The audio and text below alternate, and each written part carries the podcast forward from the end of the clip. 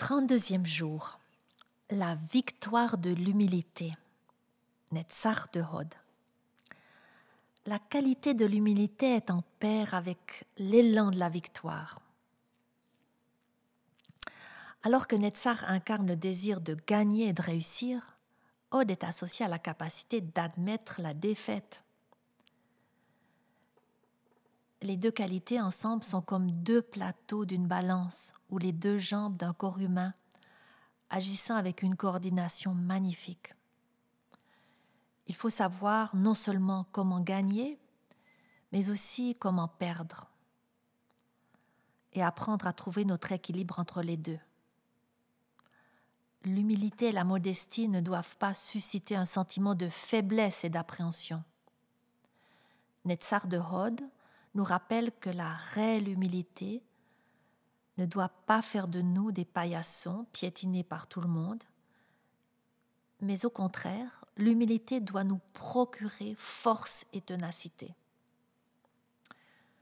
Savoir perdre face à Dieu. L'aspect de la victoire de Netzar à l'intérieur de l'humilité nous montre qu'il y a une sorte de défaite qui est en fait une victoire. En d'autres termes, parfois les perdants sont les véritables gagnants. Notre désir naturel, charnel, peut souvent aller à l'encontre de la volonté de Dieu et donc nous être nuisibles. Être prêt ou prête à savoir perdre face à Dieu, c'est accepter de renoncer à notre désir naturel et être prêt à nous aligner sur la volonté de Dieu. Les sages d'Israël nous enseignent Soumets ton désir à sa volonté afin qu'il soumette les désirs des autres à ta volonté. Comment comprendre cela? Les enseignants nous expliquent que cette phrase est un commentaire du verset de la Genèse au chapitre 4, les versets 6 à 7. Le Seigneur dit à Caïn, Pourquoi es-tu fâché? Pourquoi es-tu renfrogné? Si tu agis bien, ne relèveras-tu pas la tête? Mais si tu n'agis pas bien, le péché est tapis à ta porte, et son désir se porte vers toi. Et toi, domine-le. Quand nous nous détournons de nos propres envies, de nos propres points de vue pour soumettre nos désirs à la volonté, aux lois, aux ordonnances de Dieu, cela peut nous sembler une apparente défaite de notre volonté, mais au contraire, c'est une victoire. La victoire de l'humilité nous permet de dominer le mal, le péché, par lesquels nous sommes tentés, et de les soumettre à notre volonté, désormais unifiée avec celle de notre Père céleste. Lorsque notre volonté s'aligne et se relie à la volonté du Créateur, elle se connecte essentiellement à sa propre racine, acquérant ainsi de la force, une force immense de cette manière, Dieu nous donne la force et la victoire sur nos tentations, nos mauvaises inclinations et nos péchés.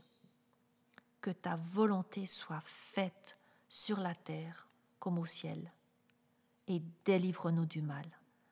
Matthieu 6, 10. Celui ou celle qui sait perdre face à Dieu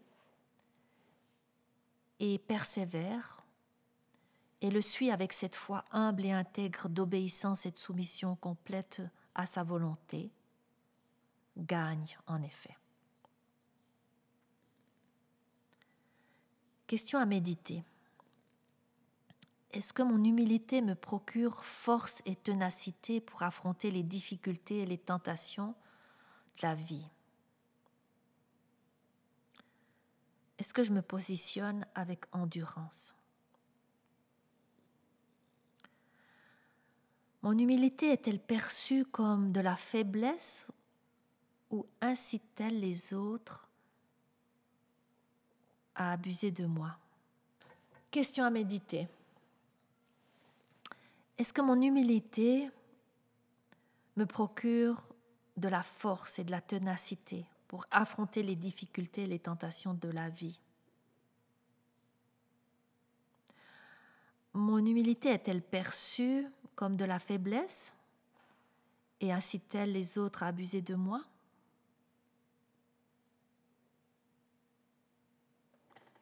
Exercice pratique. Parfois, nous sommes têtus et bien sûrs de nous. Nous savons exactement ce qui est bon pour nous. Nous avons de fortes opinions sur comment les choses devraient être pour arriver à nos fins. Essayons aujourd'hui de lâcher prise et de réaliser premièrement que tout ne passe pas par les chemins que nous souhaitons, que tout ne se passe pas comme nous le voulons. Deuxièmement, que notre jugement est immature. Seul Dieu décide des situations de nos vies, de nos tests, de nos défis, de nos joies et de nos épreuves. Nous pouvons l'accepter, soumettre toutes nos tentations et nos attentes à Dieu et apprendre à savoir perdre de devant lui car il fait tout bien en son temps pour nous mener à la victoire éternelle. Lisons ensuite Proverbe 3, 1 à 12. Méditons ce passage et réfléchissons comment intégrer ces enseignements dans nos vies. Finalement, prions et prenons un temps particulier dans l'humilité.